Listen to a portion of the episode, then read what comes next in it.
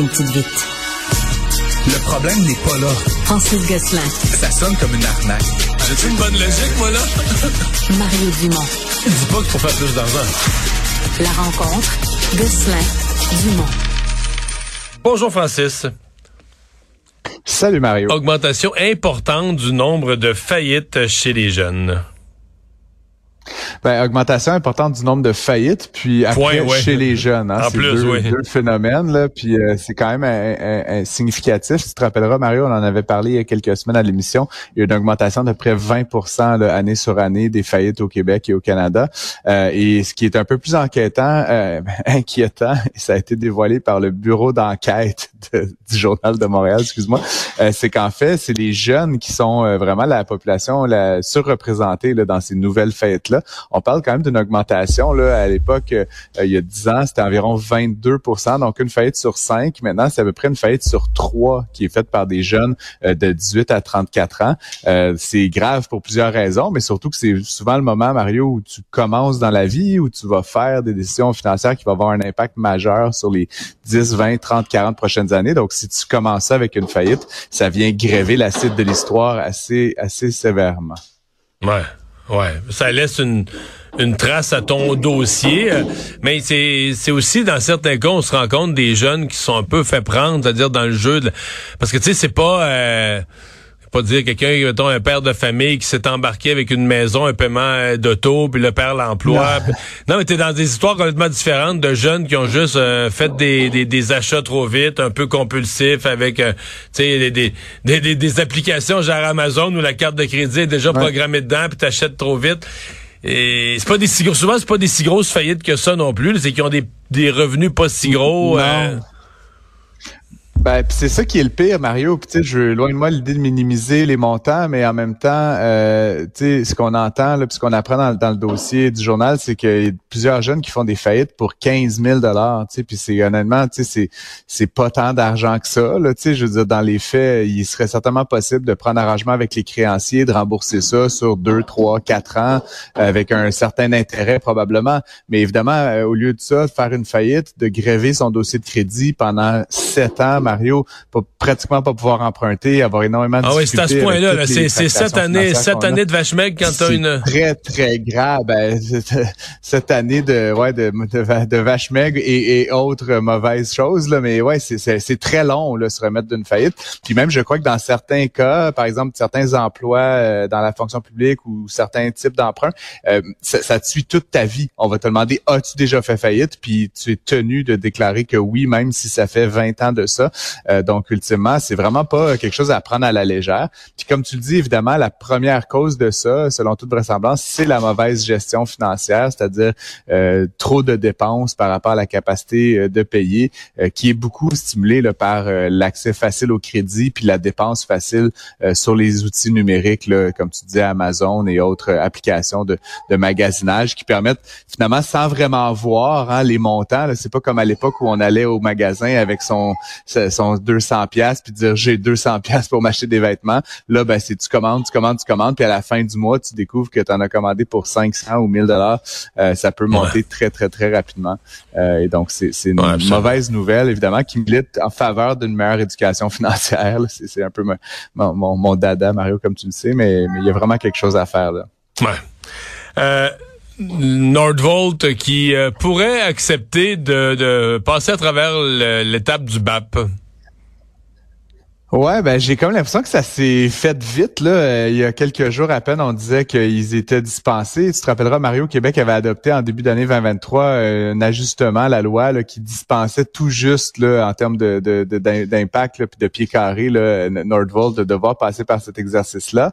Euh, en même temps, cela toute vraisemblance, le PDG de Nordvolt, puis tu sais Nordvolt on en pense qu'on en veut. Ça reste une entreprise, je pense, Mario, qui fait des batteries, puis dans le fond, avec une mission fondamentale de euh, décarbonation, là, électrification des transports. Je pense qu'ils ont, ont des bonnes valeurs, là, on va leur donner ça. Et donc, le PDG de Nordvolt qui dit essentiellement euh, que ben s'il y a des réglementations environnementales, loin de, de lui l'idée de, de, de les esquiver. Donc, essentiellement, il dit on, on est prêt à montrer euh, patte blanche.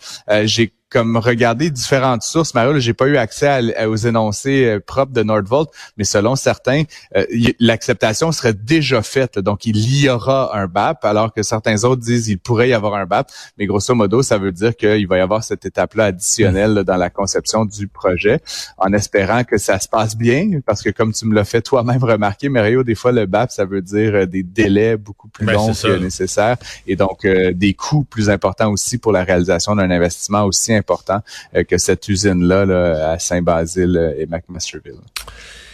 La Chambre de commerce de Montréal euh, qui attaque de front là, toute la, politique, la vision du développement résidentiel de, de la mairesse Plante. Oui, ben puis son administration dans son ensemble. c'est drôle, Mario, parce que j'en avais déjà parlé euh, avec toi. J'ai été quand même assez au courant de ce dossier-là. C'est un règlement qui a été adopté il y a environ deux ans à Montréal, qui s'appelle le règlement pour une métropole mixte, qui essentiellement augmente les quotas que les développeurs doivent soit payer, soit construire en logement social, logement abordable et logement familial. Euh, le règlement est connu comme étant le 20-20-20 parce qu'on imposait aux développeurs 20% de logement social, 20% de logement abordable et 20% de logement familial. C'est énorme, c'est-à-dire on dicte 60% de la construction d'un projet. Là, imagines, Mario, tu fais 1000 condos, là, ben, il y en a 60% que c'est la ville qui, qui dit à quel prix les vendre, puis un peu comment les fabriquer. C'est assez spécial. Puis, euh, force est d'admettre, là, tous les médias euh, ont titré là-dessus ces dernières semaines que le règlement est une catastrophe. je veux dire, il, il se construit pas de logement social à Montréal depuis deux ans. Je pense qu'il y en a eu 85, là, une affaire comme ça. Et pas mal de développeurs préfèrent payer, parce que la loi prévoit une pénalité, préfèrent payer de l'argent que de construire des logements sociaux parce que finalement, la ville met énormément de bâtons dans les roues. On a déjà parlé des permis, le Mario, qui sont beaucoup plus longs, beaucoup plus complexes à obtenir depuis quelques années. Et donc, les développeurs préfèrent payer. Et donc, face à cet échec-là, il y a une rencontre il y a quelques semaines au niveau de la ville. Puis qu'est-ce qu'ils ont décidé de faire, Mario? La ville de d'ajouter des pénalités additionnelles, ce qui est quand même, mhm. je sais pas moi comme économiste, ça, il y a des gens qui voient le monde différemment, j'imagine que, que, moi, mais mais donc de, de, pénaliser davantage, comme si plus de pénalités, ça allait inciter les développeurs et les promoteurs à faire des logements sociaux. Évidemment, c'est contre-intuitif puis contre toute logique économique. Ça risque évidemment de mener directement à l'inverse. Et donc, c'est drôle, la Chambre de commerce du, du Montréal métropolitaine avait été plutôt muette sur ce sujet-là. C'était dit bon, on va jouer à la balle avec l'administration, on va on va essayer de, de, de, de, ménager un peu. Mais là aujourd'hui, Michel Leblanc et son équipe sortent de manière assez violente pour dire c'est assez. Ils demandent Mario rien de moins que que qu'on qu'on cesse l'application du règlement, alors qu'on suspende son application euh, avec effet immédiat, puis qu'on ben, stimule la, la construction. c'est ça, c'est que tout indique que le règlement a assommé le secteur de la construction résidentielle à Montréal, complètement. Là. Le règlement et bien d'autres choses. Là, j'en parlais avec une, une collègue plutôt. C'est sûr que bon, le changement de cap un peu à Québec euh, n'aide pas. Là. Tu te rappelles, il y avait un programme qui s'appelait Accélogie. Bon, le gouvernement de la CAQ a voulu refaire ce règlement-là. Il y a eu comme une période. Mais l'enjeu, puisque résume très bien Michel Leblanc, puis, puis le, petit document de la Chambre, Mario, c'est qu'on obsède sur le logement social et le logement abordable, puis en, en enlevant du marché ces unités-là qu'on traite comme étant spéciales, on fait augmenter le prix de toutes les autres unités parce qu'évidemment, t'enlèves de l'offre au marché. Et il y a une expression que j'aime beaucoup dans le document. On parle d'un continuum d'abordabilité, hein. c'est-à-dire que tu as des logements sociaux à, un extrême, puis tu as des penthouses là, à Westmount à l'autre extrême, mais c'est un continuum, l'abordabilité. Puis plus on va enlever de logements sur le marché libre, plus ça va être cher pour tous les autres. Puis tous les autres, c'est toi, c'est moi, c'est la classe moyenne, c'est tout le monde. Euh, et donc, ultimement, ce règlement-là a, eu comme impact de faire augmenter les prix indirectement pour la plupart des gens et donc de créer de la non-abordabilité. Donc, selon la Chambre, puis je suis bien d'accord avec ça, Mario, il faut que ça cesse et donc de suspendre le règlement euh, immédiatement là, hmm. avant qu'il soit peut-être réécrit. Ça serait, il me semble, une bonne mesure. Euh, Sauf que politiquement, là, pour la mairesse, c'est comme un c'est comme avouer un échec, puis en politique, on n'est pas fort là-dessus, avouer des échecs, là. Je, te disais, Mario, que j'avais quand même la lecture, puis je suis loin de ce milieu-là, mais que la, la mairesse est mal entourée. Puis, puis on a parlé de l'OCPM beaucoup ces temps-ci, puis bon, c'est une drôle de gang de moutons noirs, mais, mais en matière d'économie du logement, c'est la même chose, Mario. Puis cette idée que quand un règlement marche pas, il faut rendre le règlement pire, c'est pour moi, c'est comme un symbole de cette mauvaise logique qui est appliquée à, à l'Hôtel de Ville de Montréal. Et encore une fois, je pense pas que c'est Madame Plante elle-même, autant que les gens qui l'entourent et qui la conseillent, qui ont une lecture complètement erronée de la situation. Donc, je souhaite vivement que qu'on reprenne le dossier. Je, pense que tout le monde veut du logement, Mario. On s'entend sur la finalité, juste pas sur les moyens. Euh, puis là-dessus, ben, je pense qu'il faut euh, reprendre notre bâton de pèlerin puis faire des règlements avec la collaboration de tous les acteurs et pas juste une petite gang là à l'hôtel de ville isolée du